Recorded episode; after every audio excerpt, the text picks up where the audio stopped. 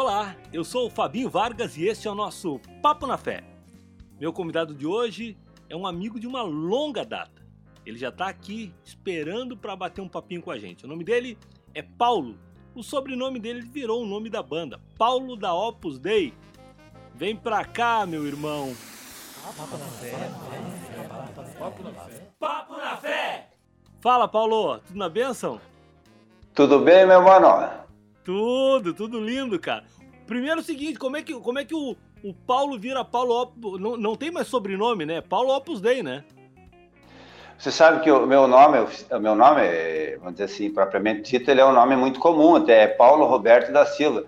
Aqui no estado do Rio Grande do Sul tem mil e poucos nomes, Paulo Roberto da Silva. Sério, cara? Tanto é que quando eu vou em alguma loja, algum estabelecimento, ele já diz, passa o CPF, Paulo, para poder identificar, né? Para saber Você qual sabe, Paulo é. é. Já tive até alguns probleminhas nessa questão aí, é, com nomes que trocaram, às vezes até a mãe era parecida, dava uma casualidade, né? E eu, eu tive que. Cheguei a uma ocasião até pensar em, já que oficializou o nome por causa da banda, todo mundo me chama Paulo Opus Dei, chegou até a, surgir uma ideia de, de colocar registro Paulo Opus Dei para ficar mais fácil. Às Sim. vezes dá até uns. Fica até estranho, chega no lugar e o cara diz, ah, é você, ele vai ver, não é eu de novo, né? E ah, passa o CPF meu... sempre, é uma loucura. Tem mais de 1.300, Paulo. Mais, mais. É, só no Rio é, Grande do Sul. É 1.400 e pouco, se não me falha a memória. Assim. Que loucura! É, é muito, muito. Mas é, Paulo... pouca gente me chama pelo nome, Paulo Roberto da Silva. É Paulo Opus Dei. Aonde eu vou é só Paulo Opus Dei. Sim, o, o, teu, o, o teu nome, o teu sobrenome virou Opus Dei, né? Opus Dei, isso aí. É Quantos anos a banda Opus Dei tem hoje? Hoje nós estamos com quase 27 anos de trabalho, né? 27, é, Paulo? É uma caminhada já, né? A gente começou aí na cidade de Campo Novo, município pequeno. Você já esteve visitando nós claro. em Santo Augusto, né? Já estive então, é, ministrando é, com vocês lá.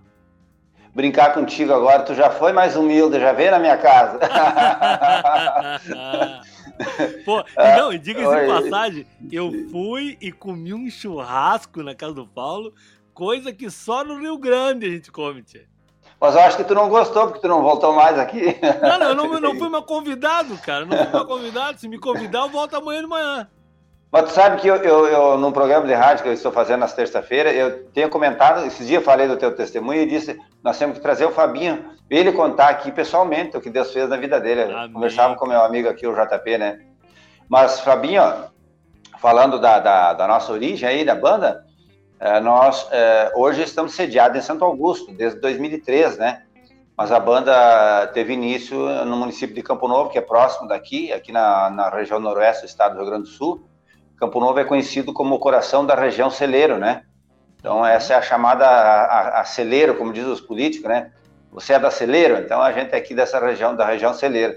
E a banda começou ali, você sabe que Deus é, uma, é, não tem como explicar Deus, como diz a canção, ninguém explica Sim. Deus, né? Sim. Então, nós, quando estávamos começando da, com a banda, e começou a divulgação e tal, e a gente chegava nos eventos para tocar, Fabinho, os cartazes estavam assim, porque naquela época usava, é igual as bandas de baile, usavam muito o cartaz, não, não tinha esse lance da internet. Sim, sim, sim. sim. E, é, e, daí eu chegava nos eventos, estava tava assim, Banda Opus Dei de Porto Alegre.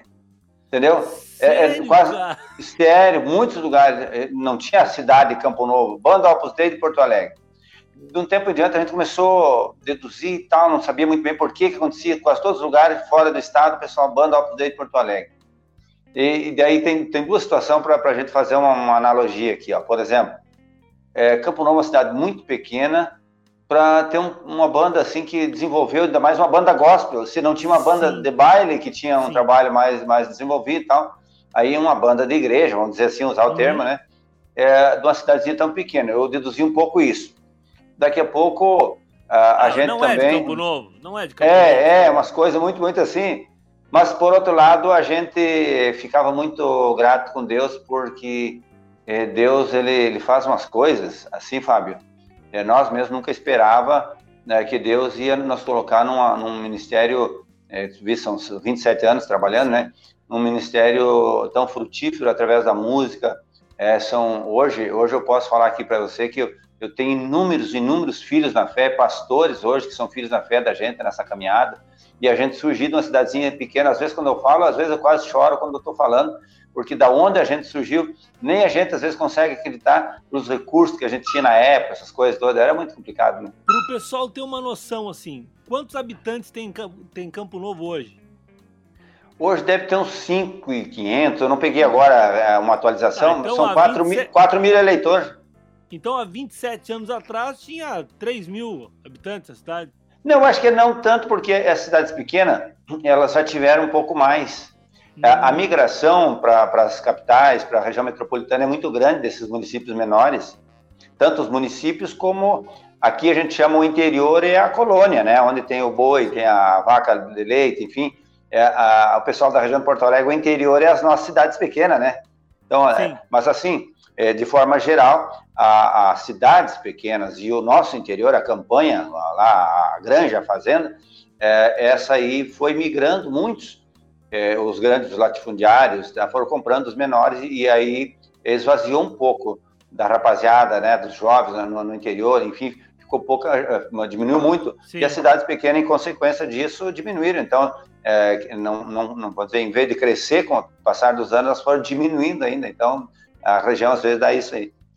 Paulo, uh, vamos voltar um pouquinho à história da, da Opus Dei, da banda Opus Dei. É. Uh, o pessoal não confundia uh, no começo e hoje como é que funciona com essa questão da Opus Dei, como a gente podia chamar assim, da, da doutrina lá da. Eu não sei como é que, que a, gente, a, a gente chamaria isso.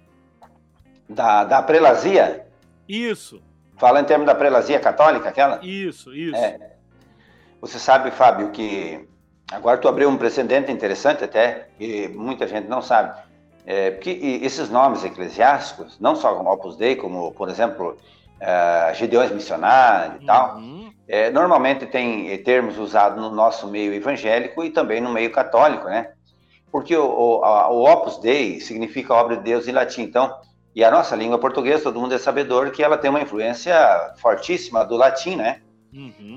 Então se usa muito. E eu, quando a minha mãe recebeu o milagre ali da cura de câncer e tal, e nós decidimos fazer a obra de Deus, a gente queria um nome mais sugestivo com o trabalho que a gente ia começar a realizar, né?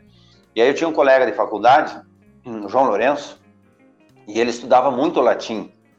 E eu um dia conversando na, na, na, dentro da, sala de aula ali, tal, eu disse, João, eu estou procurando um nome, João, que seja, que se adeque dentro do nosso trabalho, que Deus fez na vida da minha mãe, a obra de Deus que nós vamos realizar através da evangelização e tal. A gente precisa de um nome forte nessa área que retrate a obra de Deus, alguma coisa.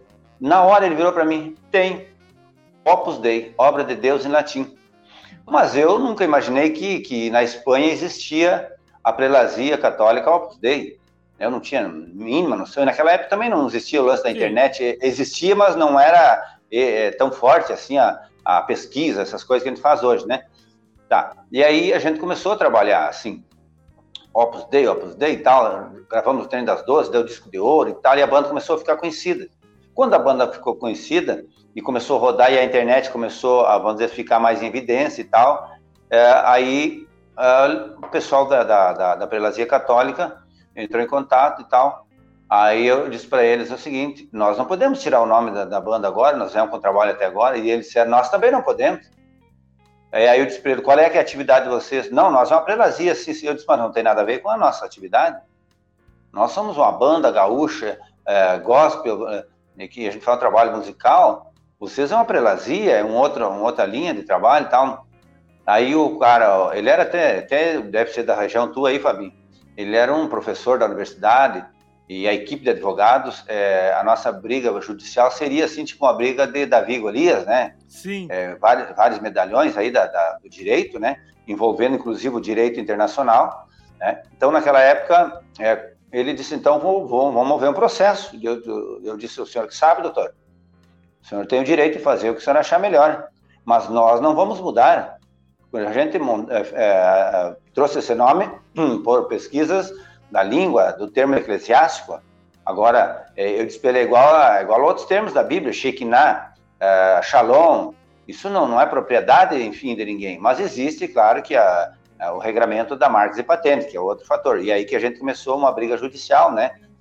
E aí ele, dentro do fórum, na prim primeira instância, eles ganharam de nós. E aí o, o juiz da nossa cidade deu tutela antecipada, né? e nós, nós teria que pagar uma multa diária, uma multa pesada, não teria condições do missionário pagar uma multa dessa. Imagina a, nossa luta, né, Fábio? Tinha que tirar todos os adesivos do ônibus, tanto é que no começo a gente daí rodou mais o Obra de Deus, né? Tirou o Opus Dei, ficou um tempo ali. Aí continuou o processo. Aí tem o irmão Wilson Pias, que é da minha região, um advogado, foi oficial de justiça, se aposentou, e ele disse: Paulo, eu senti de Deus de te ajudar. Tá? Estamos juntos nessa. É o que eu preciso, irmão Wilson, porque assim tá, tá complicado. Os caras são medalhão e uma equipe de advogados fortíssima. Né? Imagina, quase todo professor de universidade, advogado e tal. Aí começamos a luta, Fabinho, no Fórum de Campo Novo. O juiz tinha dado um aquela... que eu acho que tu Foi. mexeu no fone ali, Paulo, com a mão. Aí. É, isso, agora Agora deu? Deu, tá. deu, deu. Aí começamos a, a, aquela briga judicial, e aí o, o, o, o advogado deles é, disse dentro do fórum, é, depois que a gente conversou com o juiz, e, e não deu entendimento, não deu um acordo, uhum. né? Eu disse que eu não ia mudar eles também. Aí o advogado virou-se para mim, para o doutor Pias, e disse: é, Você sabe que é uma causa perdida para vocês, né? É, isso não tem. Você sabe que nossa equipe de advogados e a experiência que a gente tem no direito internacional, nacional, é, vocês têm que fazer um acordo com a gente, que não tem. É, nós nunca perdemos uma questão, ele disse, desse, desse naipe aí. Aí o, o irmão Pias, advogado, um homem de Deus, virou para o advogado deles e disse assim: Doutor, sempre existe a primeira vez. E vai ter a primeira é, e vai ter a primeira vez de vocês agora. Aí começou o processo, um outro processo em segunda instância, que aí é aqui em Porto Alegre, né? E aí eu passou os dias, veio ali a sentença da, da segunda instância, e eu peguei, Fabinho, a gente todo orando bastante e tal, mas muito nervoso. Aí entrei lá no, no edital, né? É, e daí fui olhar, tava unânime mas eu, de tanto que estava nervoso com aquilo, eu disse, irmão Vilas, perdemos por unanimidade. Liguei para o irmão Vilas, Piso, advogado, né? Não, barbaridade, Paulo, será que foi isso? Tal, ele ficou todo assustado também, porque não, ele, um cara de oração também, um profissional do direito, mas ele ficou aqui. Aí passou uma meia hora, Fabinho, ele me liga, Paulo, não, tu se enganou, Paulo, nós que ganhamos. É, de, de, entendeu? Que legal, cara. Olha que choque. E aí, só que ele disse para mim, só que Paulo, essa briga é grande. Os caras não vão deixar assim. Eles vão para Brasília, eles vão recorrer de novo ao Supremo, enfim, tudo. Aí foi o que eles fizeram. Enquanto tinha uma vírgula para recorrer, eles iam recorrendo. Mas nós na oração, Fábio, oração de madrugada e tal, e, e daí tudo que eles recorreram, tudo eles perderam para nós e era era de lavada assim. E aí eles desistiram de nós e Deus foi glorificado e nós estamos agora. Nós temos marca e patente banda Opus Dei e ninguém mais no Brasil pode usar banda Opus Dei. É, nós temos registro agora, marca e patente, entendeu? Que legal, mas, cara. Mas pensa numa luta, Fabinho. Pensa numa luta que foi. Cara, que eu não é... sabia dessa história, cara. Não, não, foi. em função do nome aí. Paulo, é... e tu Oi. falou antes, tu falou antes da questão da tua mãe, né, cara? Eu sei, eu ah. sei porque tu me contou no dia que eu fui almoçar na tua casa e em, em Santo Augusto, quando a gente ministrou junto. Mas eu queria que tu contasse um pouco para as pessoas que estão nos ouvindo através da Rádio Felicidade 90.3 FM, também através das plataformas digitais, do nosso podcast ou do, do, do, canal no YouTube. Eu queria que tu falasse um pouquinho sobre essa história, cara, sobre esse milagre que Deus fez na vida da, tua mãe. E queria também saber quanto tempo antes deste milagre vocês já tinham a banda e, e, a banda originou como? Para tocar na igreja ou já com a ideia de, de, de, evangelizar? Fabinho, sabe que nós, a gente veio do, de uns princípios assim, vamos dizer assim, a nossa formação é, evangélica, ela veio de um sistema muito fechado, muito radical. Na nossa época não podia usar bombacha que era do diabo. Uhum. Gaita, né, gaita tinha, em alguns casos tocavam gaita, mas aquele estilo mais coral. Se você tocar um vaneirão, uma vaneira, você era intitulada não como um, cara é, fora do sistema simplesmente, você era um endemoniado para os religiosos da época, né? Era uma coisa terrível, né? É, não, uma coisa... Hoje, quando eu vejo a rapaziada tocando aí, fazendo os piquetes, evangelizando com a música gaúcha, eu fico pensando, se eles soubessem como é que era, como né? Como é que era isso lá atrás? É, então, e aí nós começamos, ah, nós tocávamos em auditórios de escolas, né? E quando a gente começou, até não tocava música gaúcha só, né? a gente tocava mais uh, rock and gospel, sertanejo, gospel, essas coisas meio da época. Sério, cara? É, nós tocava também, o vocalista nosso, ele era professor de inglês, e nós tocava é, White Cross, aquela música Tequindo, é umas coisas assim. Petra, Petra era o forte do rock and roll internacional naquela época, né? Então a gente tocava algumas coisas para atingir a gurizada da escola, os auditórios de escola. E aí abre vários testemunhos que se eu começar a contar aqui, Fábio, um dia fomos tocar em, em São Borja, e já entro no, no, testemunho da minha não, mãe não, aqui. Não, não, tranquilo. É, fomos tocar em São Borja, e aí era no auditório da escola. A direção da escola chamou porque estava muito ali, é, dá muito tráfico de droga dentro da escola e tal, e, e a coisa estava ficando feia lá, a questão do entorpecente, né? E aí nós fomos chamados lá. A gente chegou lá para fazer o, o evento no, no, no, na manhã da sexta-feira, acho que não me falha a memória. E a gente chegou na quinta, montar equipamento e tal. E aí, o ônibus de banda você conhece mais que ninguém. As camas dentro ali, você posa, né? É o hotel ambulante. Então a gente estacionou o ônibus, montou equipamento e posou ali do lado para fazer o evento de manhã, porque a gente ia tocar no turno da manhã, no turno da tarde e no turno da noite. São três turnos que a gente ia fazer o evento. Tá, a gente aí fez os eventos, os eventos foi benção, tá? evangelizou, conscientizou muitos alunos, foi muito legal. Mas passou uns dias, Fábio, eu recebi uma ligação de uma galera de São Borges. O cara falando tudo na gíria comigo. Ô, meu, preciso falar contigo aí e tal. Deus pode falar, meu irmão. Aquele dia que vocês tocaram aqui na escola em São Borges, nós estávamos numa equipe ali de uns 6, 7. Ó, até valorizei, eu disse uma equipe, mas era uma ganguezinha, né? é, é, Aí ele disse: Nós, a gente chegou ali para assaltar o ônibus de vocês. Ah? E aí eu não sei o que, que aconteceu, que a gente começou a brigar entre nós ali e, e, e, a gente chegou até a se machucar ali, brigando entre amigos. Né? Mas no outro dia a gente veio na escola.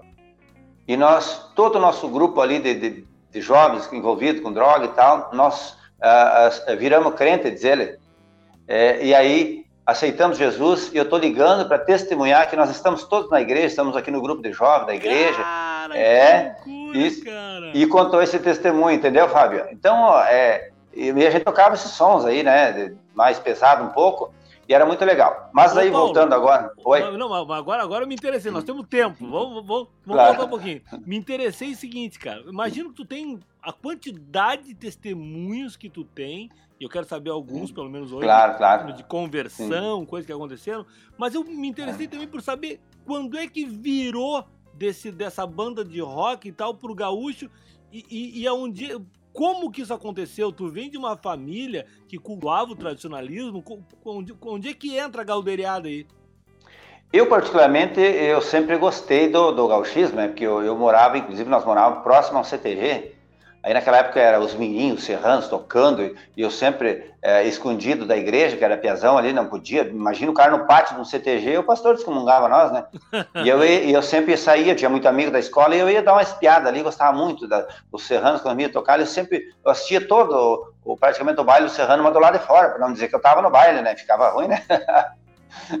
e aí, então, mas eu sempre tinha essa, da vez, mas como é, é, não tinha assim quem a gente se espelhar naquela época, não existia uma banda gaúcha gospel, uhum. entendeu? Porque você sabe que o cara vira médico porque ele viu um médico, né? Ele viu, viu medicina, vira um advogado porque ele viu alguém, né, discorrer alguma coisa em termos do direito e tal. Sempre assim. E a música não é diferente. Você começa a gostar de um estilo tal porque você ouviu música daquele estilo, né? então culturalmente você vai adquirindo, né, vai se enraizando assim, dentro dessas vertentes, né? Então, na, naquela época, a gente tinha esse apreço, né, por, por morar numa região tipicamente dos rodeios e tal, mas nós não era de, de usar muita bombacha e tal, piazão aí e tal, hum, tocando então esse som mais, como eu te falei, mais, mais pesado, Sim. mais rock and roll aí. Depois, é, de um tempo em diante, a gente começou a fazer um raciocínio, porque a minha avó era uma profeta de Deus. E aí entra numa área que tem gente que acredita em, em profecias, tem gente que não acredita, mas eu acredito porque eu já vi Deus fazer muita coisa na vida da gente, confirmar muita coisa de Deus. Tem as profetadas também, a gente sabe disso. Sim. Mas existem profetas de Deus, sim. Amém. Ah, e aí a gente recebeu uma profecia, inclusive da minha avó, que era uma profeta de Deus, e ela disse o seguinte, ó, que viu nós trazendo uma música que aonde passava ia alegrar as pessoas. E viu nós andando, hein? ela não, desculpa, ela não sabia dizer o que era uma, um litoral, ela nunca foi no litoral, né, minha avó, e ela, ela, ela dizia, eu vejo vocês andando em, em terras de areia. quer dizer, no litoral, né? Ah. É, eu vejo muitas caixas, muitos fios, ela não sabia explicar direito, mas ela falava assim, mas nós muito guri ainda, né? Então a gente pensava, de certa avó gosta dos netos, né? Por isso está falando isso, a gente não entendia muito bem essa, mas era Deus falando com a gente, confirmando, né? Amém. Aí, aí Fabinho, passou, passou um tempo e tal, e a gente tá tocando aquele som, como, como eu te falei, a gente, quando ia tocar em alguns eventos de igreja, o pessoal também, eles, eles espraguejavam, uma linguagem bem popular, nós, porque o rock and roll era mais é, difícil de entrar e outros estilos mais pesados nas igrejas naquela época é, do que o próprio gaúcho, né? É, tanto é que depois, quando a gente começou a mudar daí do, do, do estilo que nós gravamos no primeiro CD é, da banda, duas músicas gaúchas para experimentar, né? Como é que ia ser a reação. É, quando a gente começou a fazer essa fusão, eu já te conto do lançamento, como é que foi, que foi um, vou dizer uma tragédia, mas um troço pesado, né? É, a gente gravou então duas músicas e fomos tocar em alguns congressos de, de gaita, daí já, já colocando a bombachinha uhum. e tal. É, tinha pastores que daí para detonar a gente, eles diziam o seguinte, ó, chegou uns, uns roqueiros aqui na, na, igreja, ou, ou ligava para outro pastor, tá não recebo esses roqueiros, estão chegando. É aconteceu um fato em Tupã-Seretã, e o pastor, é, muito meu amigo, inclusive dessa época, quando chegamos ali, o outro pastor ligou para ele e disse, ó, não receba esses roqueiros que estão chegando aí na tua igreja. Isso vão tocar rock pesado aí. Aí o pastor, esse que, que, fez essa denúncia, vamos dizer assim, não sabia que agora nós estávamos tocando, na verdade, já bastante música gaúcha, né? Uhum. Evangélica. Aí o pastor disse, tá, mas não estou entendendo rock and roll, as coisas, porque estão aqui de bombacha e gaita, diz o pastor, entendeu? então começou aí a fazer já uma fusão, né? Algumas... Tá, mas voltando ali, na questão, então, a minha, a minha avó profetizando, uh, teve também, um, vou contar mais um fato aqui, são muitos testemunhos, eu tenho que reciclar um pouco, aqui, fato, que é muita coisa, sabe? Quando acabar Aí. o tempo, acabou, né? Enquanto isso, acabou, a, gente vai, acabou. a gente vai. Vamos lá. Nesse intermediário, veio tocar na minha cidade um, um, grande evangelista de Santa Catarina, tinha comprado uma carreta, ele foi um empresário de, outra, de uma atividade que eu não lembro agora, e aí ele comprou uma carreta furgão, tal, para ele pregar, estilo Takayama, que vocês conhecem, né? Estilo hum, pastor, claro, assim, claro, mas era o, mas era o Márcio de Santa Catarina. Aí o Márcio veio em Campo Novo, na minha igreja, eu adolescente ainda, encostou do lado da igreja Assembleia de Deus, que é uma igreja redonda lá em Campo Novo, encostou a carreta, deixou aberto ali a tampa do palco, e eu subi para cima da carreta, comecei a caminhar ali fazer uma leitura. Sabe aquela imaginação de guri novo e tal? Sim. Aí nós uh, já tinha a banda, né, tocando, como eu te falei, e eu comecei a caminhar dentro da carreta e pensando assim, bah, isso aqui se nós tivéssemos um palco desse aqui para nós tocar, ah, isso aqui ia fazer, ia fazer isso, ia fazer aquilo, ia fazendo todo aquele, aquele desenho ali na minha cabeça, né? De repente tinha um irmão chamado Pedroso, que era um profeta de Deus, mas que não dava muita atenção pelo poder aquisitivo. Ele era um cara é, pobre, né, com necessidades e tal, mas um cara de Deus. Aí ele me chamou, fez um sinal para mim, deu uma subida e me chamou: Vem cá, guri. No canto da carreta ele estava, esse irmão. Ele disse assim: Tu estava caminhando dentro dessa carreta e você estava pensando isso, isso. Foi dizendo tudo o que eu estava pensando, Fabinho. Sério, viu? cara? Sério. Aí o irmão Pedroso falando tudo, tudo, tudo. Cara. E aí eu, eu, piazão assim, não entendia muito bem o que estava acontecendo, mas parei para ouvir ele. E ele começou a me falar: Tu vai ser um evangelista. Deus vai te dar muito mais do que isso aqui para te fazer a obra. Tá? É, tu vai ver o que Deus vai fazer na vida tua e dos teus e tal. E como ele falou tudo do nosso ministério. Mas eu, imagina um guri de 14, 15 anos ouvir uma coisa dessa, né? Meu Deus, cara. Tá, eu, eu, eu, achei aquilo uma loucura, pensei, esse velhinho, ah, mas que, que viagem, pensei comigo assim, mas eu vi que tinha um fundamento, porque ele falou tudo que eu estava pensando e caminhando na carreta, então eu fiquei meio em choque, né? Cara, que loucura. Aí voltou, voltou de novo, Fábio? Tinha dado uma caída. Congelado, mas deu uma congelada, mas estamos de novo. É, tá me ouvindo, Fábio? Tô te ouvindo. Alô, tá me ouvindo? Tá me ouvindo? então, ouvindo. aí eu peguei, aí, né, depois que ele profetizou e tal, saí dali, tranquilo. Então, Fábio, daí nós. E, e, aí começa a dar uma sequência, começa a vir um monte de testemunho, mas eu vou cortar caminho aqui para poder nós entender. Aí depois, depois disso, Fábio, a gente daí começou então a, a se projetar, uh, começamos, como eu te falei, tocar um pouco misturado, gaúcho, com outros estilos e tal mas eu ainda não estava muito firme na, na igreja, sabe? Piazão, a gente firmava na igreja, daqui a pouco ia num som, que nem dizia naquela época, quando os bailes de jovem, vão num som, entendeu? E aí, de vez em quando, ia lá, tomava uma cerveja, umas coisas, e daí vinha meio escondido na igreja ali, meio, os irmãos não, não perceber, sempre, sabe aquela? Uhum. Tá. Aí eu tô num, foi marcada uma cruzada, grande cruzada com uma profeta da região, que é a irmã Doraiba. Ia pregar, ia profetizar, ia fazer aquela noite, e estava lotada a igreja. Eu tinha ido num som na região com a piazada ali e tal, e eu pensei, hoje eu vou me escondendo, ela é uma profeta, vai que ela me revela no meio do povo, e tô quebrado, né? Sim. Imagina. aí tá, entro, entro na igreja, aí tava o outro meu irmão cuidando do som da igreja ali, com a mesa de som lá no fundo, aí eu pensei, vou ficar aqui atrás dele, que ninguém me enxerga direito aqui, né? Tá, Sim. sentei ali, sentei e fiquei assistindo o culto, de repente a irmã lá, pregando, profetizando, disse, ó, você, jovenzinho que está aí atrás, levanta, que Deus quer falar contigo. Eu pensei, não deve ser, né? Não, não. Aí me abaixei, me abaixei mais ainda atrás do meu irmão ali, pensei. Você que está se escondendo aí no fundo da igreja, é você mesmo, levanta em pé. Meu Pá, Deus, me né? cara! Aí pensei, agora tô, tô lascado. Agora né? deu, ela vai contar toda a minha vida aqui. Vai, imagina. aí tá, le, levanta e ela começou. Eu vejo uma grande obra na vida de vocês. Deus tem ah, vocês vão fazer, de repetir de novo, vocês vão passar levando uma música alegre, as pessoas vão ficar sorrindo quando vocês passarem. Vocês vão, vão ter um ministério diferenciado. Olha a música gaúcha, uma música alegre, Sim, né? Claro. É. Eles, uns vão criticar, ela disse, mas muitos vão ser abençoados onde vocês passarem. Aí começou e eu pensei comigo, piazão, né? Ah, mas ela tá por fora, não sabe que eu até cheguei de um som essa madrugada aí, tô, tô toda Sim. enrolada, de festa e gandaia, né? dela. Eu acho que ela não está ligada. Olha que ela. Tá. Nisso, Fábio, eu tinha vindo é, com o pai. Meu pai tinha um Fuscão nessa época, né? Uhum. E nós, nós tinha vindo com um Fuscão em três, três amigos e primo que estavam ali. E quando eu fui guardar o Fusca dentro de casa, é, a barra da direção não obedeceu, eu deixei posando pro lado de fora o resto da noite ali, o Fusca uhum. lá em casa. Ninguém sabia disso, nem meu pai, porque eu encostei e deixei quieto o carro ali, né? Aí ela, a profeta, diz, diz para mim o seguinte: e para provar que é Deus que está falando contigo, ou é essa, é essa chegada que você tinha saído, é quando você estava chegando em casa, você, o carro deu um problema e você não pôde nem guardar o carro. Deixa, daí, olha, olha o que ela falou. Ah. Aham. Ela disse: você era para estar numa cadeira de roda, ia dar um acidente muito violento, mas Deus livrou vocês porque Deus tem uma chamada, Deus tem um propósito, é um projeto de Deus para a vida de vocês, por isso que tu tá aqui hoje. Bah, daí me arrebentou, né, Paulo, né? Cara, Entendeu? que loucura! Não, foi, daí tu foi. pensou, essa mulher tá falando a verdade. Não, não, daí me derreteu, né?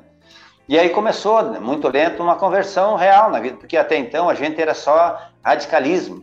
Não pode televisão, é, não pode vaneirão, não pode, não sei o que, era, era tudo que a gente aprendeu, é, é, a igreja do não pode, né? Sim. Não, não tô com isso, Fábio, fazendo apologia, que tem, tem dois extremos, né? Tem o cara que tudo é pecado e o que não é nada é pecado, quer dizer, dois extremos Sim. terrível, né? Tem o não Mas, pode então, nada e tem o pode tudo. O pode tudo, aí não é legal também, né? Sim, claro. Mas enfim, e aí nós começamos né, a, a, a pensar diferente um pouco e tal, mas a gente não tinha uma coragem, nem passava assim de sair para a estrada, assim, porque não, nós não tinha quem se espelhar, né? Ó, fulano saiu para a estrada e deu certo, nós não tinha isso, né? E aí passou um tempo, nós já estávamos um pouco maior e tal, a minha mãe, daí entra o testemunho da minha mãe. Minha mãe foi então, consultar. Então nós vamos entrar no testemunho, hum, da tua mãe, só quero lembrar você que está nos ouvindo na Felicidade 90.3 FM, na nossa Rádio Felicidade, tá pegando, andando aqui o nosso programa, Hoje o Papo na Fé, eu sou o Fabinho Vargas e o nosso Papo na Fé é com o meu querido amigo Paulo da banda Opus Dei, uma banda super conceituada, super famosa no segmento gospel do Brasil, uma banda com 27 anos e o Paulo tá aqui hoje batendo esse papo na fé com a gente. Talvez você esteja vendo no YouTube, talvez esteja ouvindo o podcast agora no Spotify, onde você estiver ouvindo, avise os seus amigos, liga agora, manda no WhatsApp e diz: Olha, estou ouvindo um testemunho lindo com o Paulo da banda Opus Dei e quero compartilhar contigo. Compartilhe com mais pessoas para mais gente ter acesso a esse papo maravilhoso com meu amigo Paulo da banda Opus Dei. Nós estamos em vários momentos, vamos entrar na história do testemunho da cura da mãe do Paulo. Mas, Paulo, eu ainda vou voltar porque tu falou antes que tu ia me contar do lançamento do primeiro disco. ah, bom, Fábio. Depois, tá nós, vamos pro... Depois nós vamos pro testemunho da tua mãe. Tu é bom de memória, Fabinho. Até eu tinha me passado dessa parte agora. Vou voltar lá, vou voltar lá. Fabinho, e aí então, voltando um pouquinho, fazendo aqui uma. Nós, então, é, começamos a, gravar, as, a, reunir as músicas, né? Fazer o repertório e tal. E aí gravamos no, no estúdio Master. Na verdade, eu fui para gravar em Porto Alegre, num estúdio grande que tinha em Porto Alegre, não vou citar aqui por uma questão de ética. Aí fui para gravar lá e tal, e, e, eu, do interiorzão tal, tava com dinheiro, nós tínhamos vendido uma caminhonete nova na época e tal. Fui com dinheiro vivo, tá lá. Aí cheguei lá, me deixaram meio dia esperando. Por isso que eu, hoje eu sou um cara que prezo muito pelo atendimento às pessoas, né? Dar atenção, não importa a pessoa. E a gente faz evangelismo, tem que dar mais atenção ainda, entendeu? Então eu fui lá, fiquei meio dia, Fábio. Nem um cafezinho me ofereceram. E eu com cara de certo do interior pensando isso, o que, que é esse louco aí, né? Que que não me deram muita, né, não me deram muita atenção e tal. E eu pensei, eu, eu lembrei que eu tinha pego um dia, né, um, folder, Estúdio Massa Santa Maria e tal. Aí pensei, não, mas eu vou embora, vou embora, vou ligar para esse estúdio aqui. Aí quando estava saindo desse estúdio grande, eu liguei para Santa Maria. Me atendeu o Paulinho lá de Santa Maria, dono do estúdio. Sim. Ele, o Guto, tu conhece, né? Sim, claro. Aí o Paulinho, ó, aquele jeito dele, carismático, disse, não, venha para cá, aqui é tua casa, aqui é tua casa. Tu vê como é que é o atendimento, ah, né? Ah, que loucura, hein, cara? Eu fiquei meio dia, não fui atendido, o cara me disse que lá é a casa, disse, ó, aqui tu vai ter apartamento, o tratamento aqui vai ser especial, tal. Aqui tu tá em casa, meu guri. Venha para cá que tu vai fazer teu disco aqui, tranquilo. Abandonei que Porto Alegre, fui para Santa e Maria. Mais, e mais perto de é. ti lá, né? Mais perto. Chegamos lá, colocamos o ônibus no pátio, apartamento. É, na época, nós não tinha nem em casa TV a cabo, lá o cara tinha botado uma TV a cabo, já começamos a assistir uns tá que filme, o, o, o Discovery Channel, aquela, aquela época era uma loucura, Discovery Channel e assistindo os bichos e tal, todo mundo gostou, tá, já é por ali. Aí reunimos então o repertório e aí gravamos, né, com a participação do Neuci Vargas, que você conhece, meu amigo Sim, até hoje, meu Cisão, amigo, Cisão, tive é. ministrando em Dom Pedrito, fui na casa dele tomar um mate com ele. Sempre vou lá quando vou em Dom Pedrito, meu amigão Neuci Vargas. Uh, outro cara, meu amigo, o Erlon Pérez, né, Pérez, oh, né? Sim, é, sim. É, é. Tinha o, não sei se tu lembra do Mulita, Claro. Molina, claro. Molina, Molina, não Mulita, Molina, ah, Molina, Molina, né? Sim, claro. Molina, claro. Molina. Então, é uma galera muito legal. E a gente fez amizade e começou ali a gravar o CD. Uh, Nelci Vargas e Patrício Contreiras. Patrício, você conheceu. E aí começamos a gravar sim. o CD. Mas antes de gravar o CD, ali no corredor, o, o Patrício e o, e o, outro cara lá do estúdio disseram: tá, mas uh, quem vai ser o produtor? O que, que é isso, produtor? Parece eu gravando o primeiro disco também. Produtor o, cara... o quê? Se come com farinha? É... Se bebe? É... Como é que é esse negócio? Mas uma doideira. E aí disse, e o repertório tá tudo pronto? Não, estamos terminando de fazer as músicas aqui. Isso no corredor, já indo para gravar, imagina. E assim começou o primeiro CD da banda, mas sempre com muita alegria, viu, Fábio? Era uma festa para nós, era uma festa. É, daí os caras gravando e eu orando ali, Deus dirige que porque a gente não tinha uma noção musical tal, não tinha, como eu te falei, um produtor, então juntou ali. ainda bem que Deus colocou o Nelson Vargas e o Patrício no nosso caminho, e a gente fez a produção assim, daí tudo improvisando na hora. Faltavam umas congas lá para fazer a percussão, o Nelson virava, estava tomando chimarrão, virava aquela, aquela o porta-cuia, já Sim, botava dois microfones e saía. então o Nelson é uma, uma figura, né? Sim. Faltou um, som de viola, ele já pegou um violão, já botou um requinto, inventou duas, gravou duas vezes ali e tal, e a gente já ficou encantado com aquilo ali, né? Sim, imagina, e o disco, cara. é, e o disco começou a pegar uma cara legal. E aí acabamos fazendo um disco que, que começou a tocar nas rádios e Deus começou a usar assim uns meios fantásticos. Eu comecei a viajar muito, e não tinha, não tinha essa divulgação na internet, eu fui para Foz, fiquei uma semana nas rádios divulgando, levei CD, não vendi nada, mas dei CD para todo mundo lá, né? E aí foi, começou a divulgação e tal. E aí começou o trabalho a ser divulgado, mas muito restrito, né? Uma coisa, sabe o que, que é? Não, não tinha acesso às rádios, não tinha, era coisa muito limitada. Tá, marcamos então a gravação do, do CD na nossa igreja em Campo Novo. Lançamento, ah, lançamento. Lançamento tudo empolgado, convidamos os colegas da escola, os irmãos, lotou a igreja, né, lançamento. Mas os irmãos não conheciam o nosso repertório ainda, né? Quando deu nos vaneirão, eu não vou exagerar, Fábio, mas saiu uns 30% da igreja para fora é, espraguejando, falando tudo que se imagina. Assim. Sério, assim. cara? Tô falando, tô falando pra ti. Esses endemoniados. É, não, olha os termos. Eu vou citar alguns. Esses endemoniados. Vim tocar baile aqui dentro da igreja. Entendeu? É só pra ser um pouquinho do que a gente passou, né? Meu Deus do céu, cara. E a gente, daí nessa hora, imagina, daí uma mistura de tristeza, de, de, alegria, começou a dar tristeza, fazendo o lançamento na tua casa, na tua igreja, e dar um lance desse. Tu imagina como é que é a situação. A gente novo, sem experiência de estrada, ah. sem, entendeu? Uma situação cruel. Mas, Mas uma, uma, vergonha também, né? Da hum. também, encontrar essas também. pessoas na igreja de novo, não, encontrar na rua. Não, aquilo é para. É, então, uma coisa terrível. Aí só que nessas horas, te ver quando, Deus fala com a gente, o quanto é importante, né? É, nessas horas que a gente começou a lembrar das promessas de Deus. Que Deus tinha um, plano na nossa vida, Deus tinha um ministério, Deus tinha um propósito. E isso fez com que a, a nós aguentássemos as pontas, viu? Até eu saí um dia triste da igreja ali, a minha avó morava na frente e eu passei lá e disse, vó, nem sei se vou tocar mais na igreja. Meu filho, para um pouquinho. Não fala isso e não faça isso Soldado se conhece é na guerra, ela me disse. Aquilo ali nunca mais esqueci, Fabinho. Ah, que, que, Entendeu? Que sabedoria, é. hein? É. Então, e aí eu voltei quieto, não falei mais nada, e seguimos tocando, né? Seguimos tocando, seguimos tocando. Aí Deus começou a ir abençoando.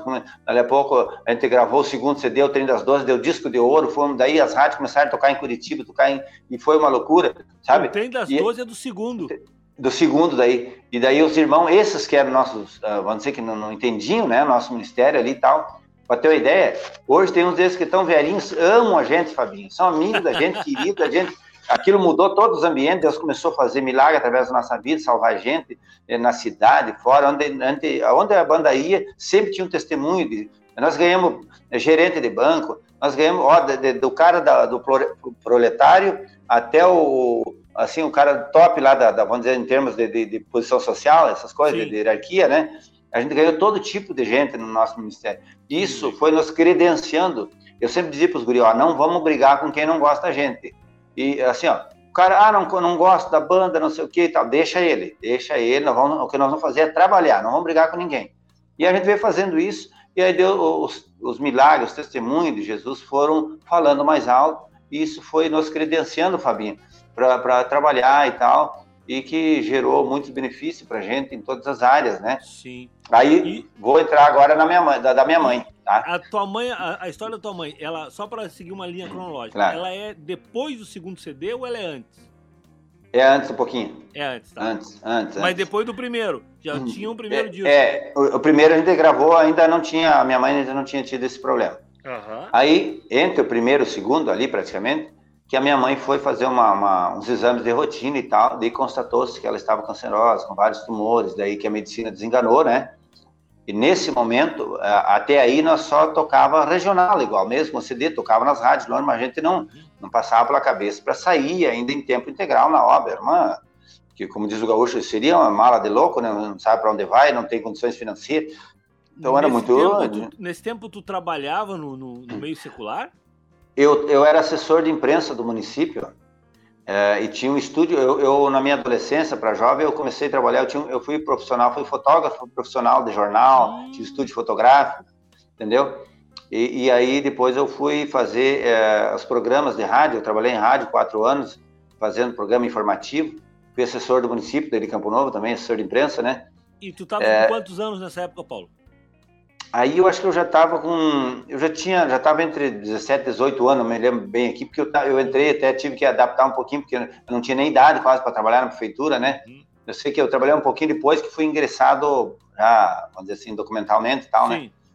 E aí, é, depois trabalhando ali e tal, e aí aconteceu que a minha mãe, então, vou entrando bem no testemunho, Sim. que ela foi fazer a, a consulta e aí os médicos, então, disseram que se ela durasse, passasse daquela noite, que, que, o dia que ela consultou e tal, ela tinha no máximo 30 dias de vida. Então, para nós que não, não tinha ideia, então nós achamos que ela tinha um outro probleminha, que ela estava se queixando, foi lá para fazer uma consulta, assim, não era nada grave, né, na nossa ótica.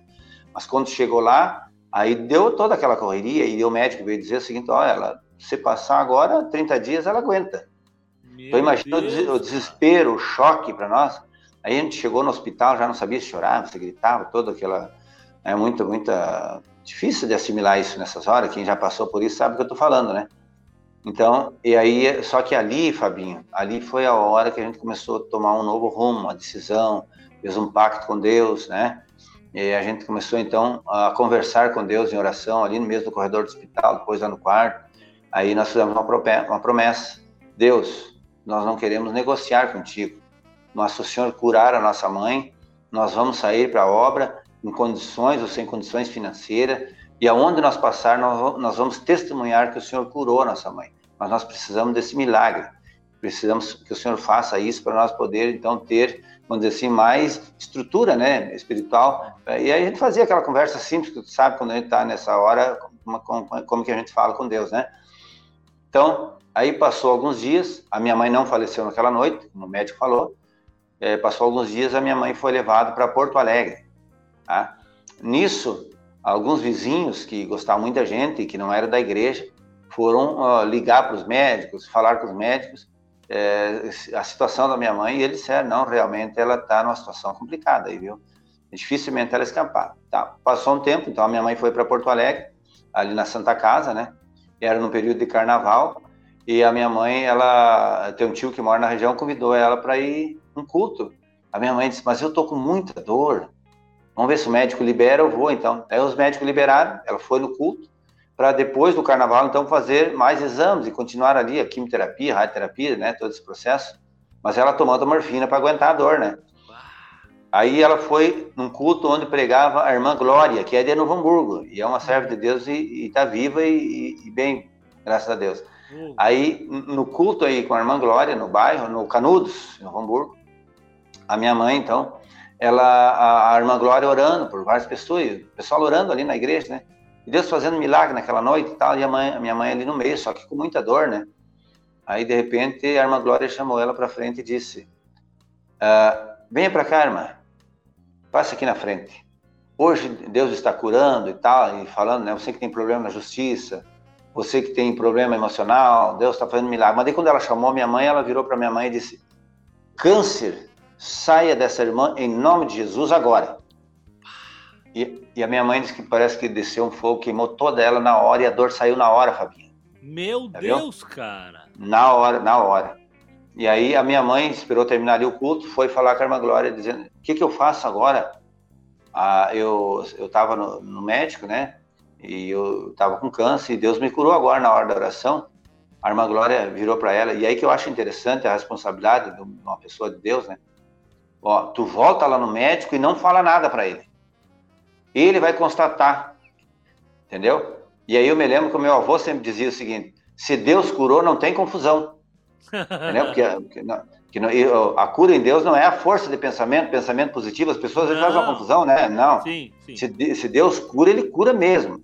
E se eu estou pensando positivo, não, pensando positivo, não, é outra coisa. Eu tenho que pensar positivo como cristão, mas não é o meu pensamento positivo que vai curar, é Jesus Cristo que cura. Então a gente tem que deixar sempre muito claro isso, né? Mas enfim, a minha mãe voltou ali é, no hospital e aí os médicos fizeram, então, depois do carnaval, uma nova bateria de exames, né? Aí reuniram os médicos e eles estavam todos assustados, né? Que ali no meio tem os caras que acreditam em Deus e no meio dos médicos também tem ateus, né? É normal isso, né? Cada um pensa de um jeito. E aí reuniram e tava aquela, aquela discussão. Mas não tem nada aqui? O que está acontecendo? Será que deu um problema de troca de exame? O que, que deu?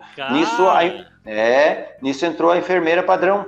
Sempre o hospital tem aquela enfermeira que é a chefe das outras ali e tal, né? Sim. Que conhece a área, mas é aquele que faz a regência ali, vamos dizer assim, Sim. dos enfermeiros, né? E aí a, essa, essa enfermeira entrou na conversa e disse o seguinte: Ó, deixa eu falar para vocês.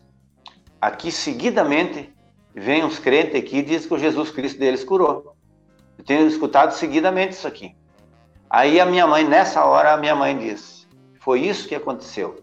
Eu fui num culto e Jesus me curou. É por isso que não aparece mais nada aí. Aí, isso. Aí o, o, os médicos ali reunidos, né, a minha mãe ainda disse o seguinte: Eu quero saber agora o que, que eu faço agora. Aí eles disseram assim: Não, a senhora pega o que a senhora tem, seus pertences, e vai para casa. Se não tem nada, por que, que a senhora vai ficar aqui? Cara, que loucura, cara. Entendeu? Eu já tinha é. ouvido esse testemunho, mas cada vez que é. eu ouço, cara, é, hum. é muito louco isso, cara. Então, e aí a minha mãe está aqui, está aqui, estou gravando aqui contigo aqui no escritório, mas a minha, minha mãe está aqui do lado. E ela sempre diz, eu vou morrer um dia, mas de outra coisa, disso aí Jesus me curou, né? Entendeu, Fabiano? Cara, e, que... e lá se passaram vinte e poucos anos, né? É muito forte é, isso, cara. É. muito. E de lá para é. cá, e aí vocês cumpriram o propósito. Cumprindo, cumprindo, cumprindo. Mas, mas, foi muito difícil, viu? A nossa trajetória de evangelização, é, muita gente vê a banda Opus Dei num palco e tal, não tem uma noção. Eu vou contar só um rapidinho aqui para ti, algumas coisas. Eu contei até hoje com um amigo aqui da minha cidade, que ele, ele morando do meu lado aqui, ele não sabia disso, como é que foi a nossa trajetória em termos de evangelização e tal. Nós estávamos falando em tempo bastante quente, frio, chuva e, não, e seca e tal, essa estiagem. Uhum. E aí Deus me tocou de eu contar o testemunho para ele. Eu disse, ó, essa pandemia está ensinando muita gente, eu disse para ele. Mas nós uh, temos um testemunho que foi muito interessante na nossa vida, que a gente foi para o Mato Grosso uma ocasião e ficamos 45 dias no Mato Grosso tocando cruzadas de evangelização. E toda noite Deus salvava muita gente um dos pastores que, que programou as cruzadas, ele arrumava muitas cestas básicas e aí distribuía nos bairros pobres, então dava muita gente, ele arrumava bicicleta para sortear e vários prêmios ali. Então as cruzadas era sempre superlotada e daí quando entrava a pregação e tal, muita conversão, muitas pessoas entendendo o evangelho e tal.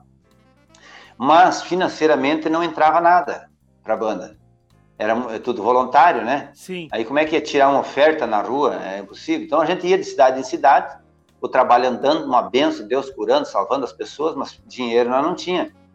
Com dificuldade até para abastecer o ônibus, né? Aí, 45 dias no Mato Grosso, a gente estava encerrando em Campo Grande a última cruzada. Aí, na última noite, vinha uma missionária de São Paulo, que ia na igreja que nós estávamos nos despedindo para voltar embora para o Rio Grande, começava essa irmã de São Paulo pregar. E ela começou a pregar e tal naquela noite, e ela virou-se para a banda e disse o seguinte: depois eu preciso orar com vocês dentro do ônibus da banda. Tá bom. Terminou o culto e ela foi lá.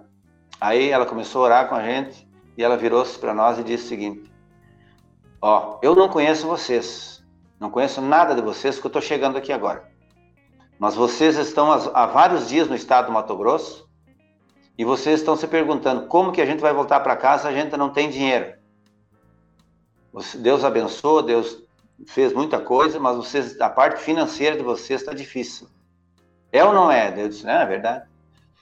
Mas o seguinte, antes de vocês saírem do estado do Mato Grosso, vai na parte financeira de vocês, vai minar, como água no deserto, vai minar os recursos para vocês. Para vocês verem que eu, eu estou com vocês. Tá, terminou o culto, aí terminou, já tinha terminado, a gente embarcou no ônibus e partimos para o Rio Grande do Sul. Mas só tinha um pouco de diesel, Fabinho, sabe? Com o ônibus é dois, dois e meio por Sim. litro, né? E aí partimos para o Rio Grande com um pouco de diesel que nós tínhamos, sem dinheiro, né? E aí quando chegou em Dourados, o meu irmão estava dirigindo, o técnico do som, né, o Rosimar, e ele errou e entrou para dentro de Dourados. Ele disse, pá, me perdi aqui, entrei para dentro da cidade. Quando ele falou isso, eu lembrei do empresário, amigo nosso, numa grande empresa aí de tratores, né? Que ele era de São Paulo, é, de Cerquilho, e sempre quando a gente ia em São Paulo, ele é que patrocinava os eventos para as igrejas e tal ali, e um empresário bem sucedido e com a mão aberta para a obra, né? E ele disse para mim, uma ocasião, que ele ia é, ser transferido para Dourados, e eles tinham deixado o telefone para mim, o dia que passasse por ali era para ligar para ele. Aí quando o meu irmão falou que errou, que estava ali, eu disse, não, peraí, vou ligar para o meu amigo. Liguei para ele, disse, pá, tô escovando meus dentes aqui, já vou lá no ônibus. Pegou o carro, foi lá. Ele entrou, é, daí nós seguimos, eu, ele com o carro, nós com o ônibus atrás dele, indo aonde ele morava. Fábio, um empresário muito bem sucedido, num bairro dos mais nobres de Dourados. Eu creio que a casa mais barata nesse bairro ali deve ser de 2 milhões, assim, para você entender o nível. Sim. Do, do, é. Aí levou para casa dele e ele foi no mercado, carne de todo tipo, ele comprou sobremesa, torta, e a casa dele é uma mansão, acho que deve ter uns cinco, só banheiro, né, mais ou menos. E, e aí levou a banda, ele disse, só baixa violão e gaita, vamos fazer barulho e essa carne aqui agora. Aí começamos ali, aquela alegria, e se encontrar com ele, um cara muito legal. Sim. Mas, de repente, ele disse para mim, ó, oh, Paulo, eu não estou mais na igreja, só minha esposa está indo, eu não estou, tô, tô meio afastado um pouco aí e tal.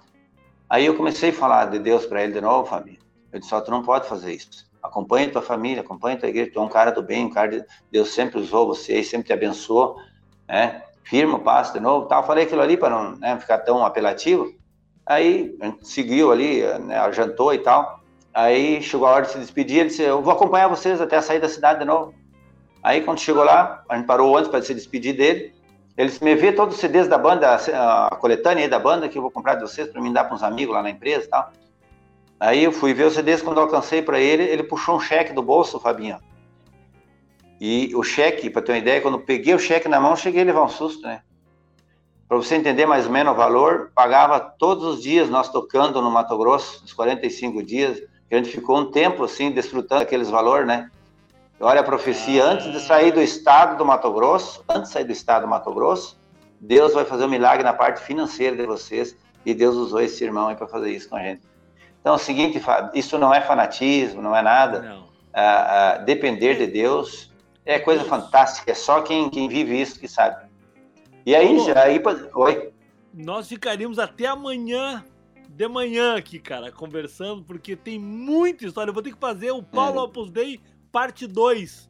Aí. Cara, já passou mais de 50 minutos, cara, que a gente tá conversando. Parece que foi um. um parece que a gente instalou o dedo e, e, e, já, já tá acabando. Paulo, eu tinha um monte de perguntas para fazer para ti ainda, mas não dá mais tempo. Uh, só queria te perguntar uma coisa em um minutinho hum. tu responder para mim, que é o seguinte. Claro, claro. Quais os estados uh, brasileiros que a banda Opus Dei não foi? Porque é muito mais fácil perguntar assim, né? Claro, claro, claro. Quais eu não fui no, no, Nordeste, não fui ainda, né? Uhum. Ah, no, no, Piauí eu já fui no Maranhão e tal, mas com a banda a gente não foi. Eu fui mais eu como né, uhum. individual ali e tal. Ah, Rondônia a gente foi bastante. É, se eu começar país, a falar, eu me lembro. E países aqui da, da, da, América Latina? Quais países que tu já foi com a banda? Fui na Argentina, fui no Paraguai, fui no Uruguai. A gente, a, nesses países, tipo o Paraguai, a gente chegou a ficar fazendo cruzada 15 dias direto, um dia em cada cidade, né? toca muito no Paraguai e no Uruguai. É, são países que recebem muito bem a nossa música, a nossa, o nosso formato de evangelizar ali. Eles, eles têm uma saudade quando a gente chega ali. Eles chegaram a montar lá um pessoal, montaram um grupo, grupo uh, de WhatsApp com vários integrantes ali, de, de amigos e tal, é, Banda Opus Dei no Paraguai, para ter uma ideia. Então, ali eles ficam atualizando tudo da banda. Quando a banda vai para o Paraguai, vira uma festa aquele grupo e gente divulgando, e uma coisa muito legal, muito show mesmo tocar no Paraguai ali, né? Paulo, queria te agradecer, muito obrigado por ter aceitado meu convite para a gente bater esse papo. Fico aguardando o convite para ir a Santo Augusto para comer aquela carne gorda com Vamos fazer aí, e aí ter um tempo junto. Quando vier para cá, não esquece de me avisar. É sempre bom estar junto com vocês, essa família que eu amo. Nós nem falamos dos ônibus que eu já te vendi, já foi uns três ou quatro. Nós precisávamos de um programa do, do, do, no mínimo umas quatro horas, sei lá, é, né, Fábio? Vamos, vamos ter que fazer mais uns dois ou três programas. E também é muito bom, cara. Eu queria dizer de público isso quando eu tenho a oportunidade de ministrar com vocês. Ministramos muitas vezes juntos já. Somos amigos antes de eu me converter há 10 anos atrás. Então, Paulo, dá um abraço em toda a família Opus Dei, no teu pai, na tua mãe, que me receberam com tanto amor aí quando eu estive aí em, Santo Augusto. E tô te esperando aqui também com a família, te esperando pra gente ter um tempo junto aqui em casa também, tá bom? Com, com certeza, Fabinho. Fabinho, você sabe que tu é meu parceiro, meu amigão. É, a gente não precisa nem comentar muito aqui, porque nós somos uh, irmão, como diz um cara aqui no interior, hashtag temos junto, né, mano? Entendeu? Então, Fabinho, que Deus abençoe você, continue sendo essa pessoa brilhante, um homem de Deus, criativo, um dos caras mais criativos que tem, observe teu programa, do nosso meio aqui do Sul e tal, e que Deus continue usando você nessa dinâmica, viu? Usando o que você sabe para a obra de Deus. Então, Fabinho, decoração, fica um abraço aqui da banda Opus Dei, do Paulo Opus Dei. Teria, como você já falou, muita coisa para nós conversar aqui e descontrair e, e benção de Deus, mas o tempo, às vezes o relógio é judia da gente aí, né? Exatamente. Então tá, Paulo, grande abraço, fica com Deus, tá, meu irmão? Um abraço. Deus Valeu. abençoe. Valeu. Pessoal, hoje o nosso Papo na Fé foi com meu querido amigo Paulo, da banda Opus Dei. Você que nos ouviu pela Felicidade 90.3 FM. Terça-feira estaremos novamente aqui às 8 horas da noite com o nosso Papo na Fé. Você que está vendo agora no YouTube ou no Facebook, ou talvez até o nosso podcast uh, no Spotify, compartilhe, divulgue para os amigos que tem muito material legal para você ouvir como o de hoje do Paulo Opus Dei. Fica na paz, fica na fé e tchau, tchau.